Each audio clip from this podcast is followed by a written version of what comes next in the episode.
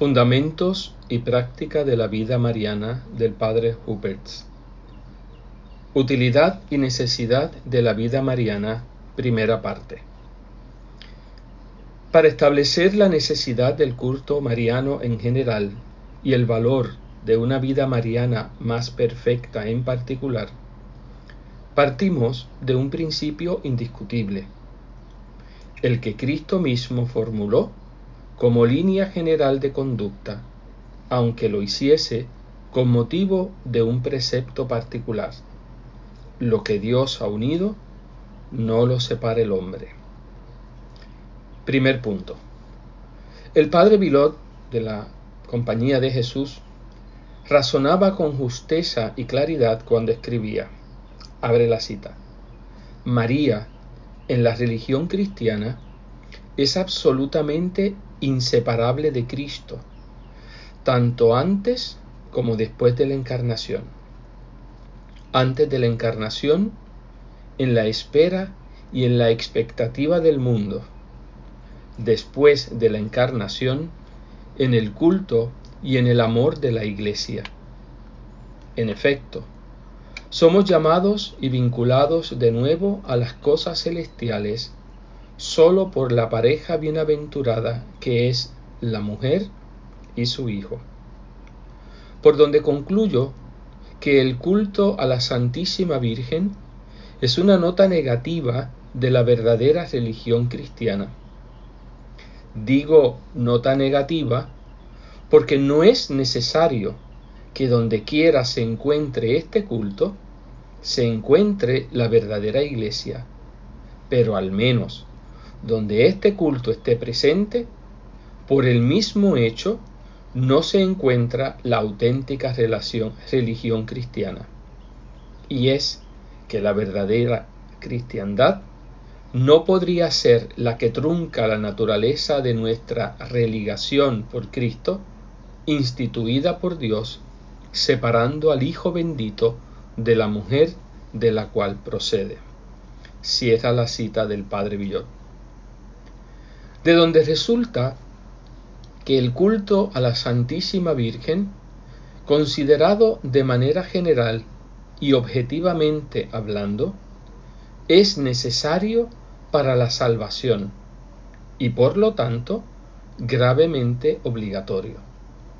Quien se negara a tener un mínimo de devoción mariana se pondría en serio peligro de comprometer su destino eterno porque se negaría a emplear para este fin un medio y una mediación que Dios ha querido utilizar en toda la línea de su obra santificadora y del que también nosotros debemos servirnos por consiguiente para alcanzar nuestro fin supremo.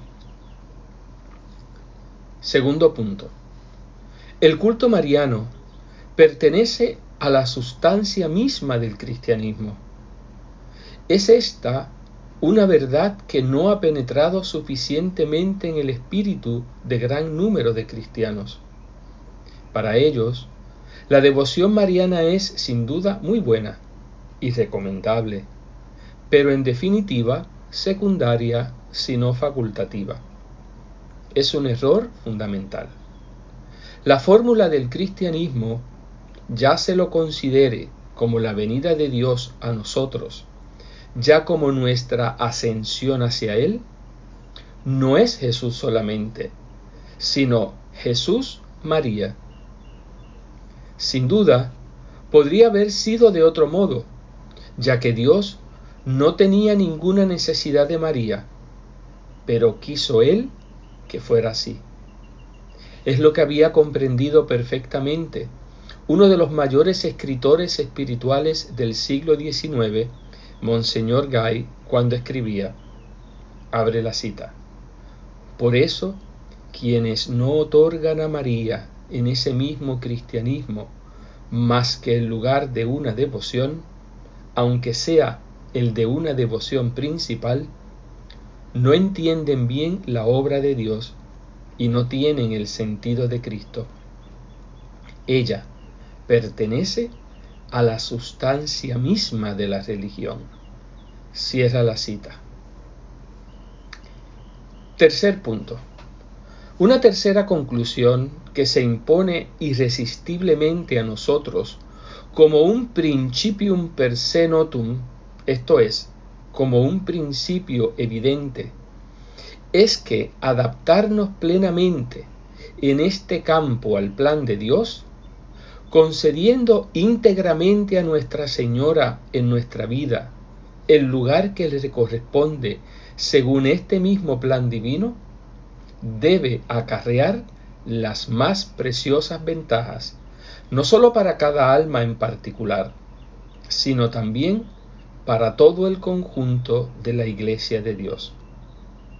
María es, por libre voluntad de Dios, un eslabón importante e indispensable en la cadena de las causalidades elevantes y santificantes que se ejercen sobre las almas.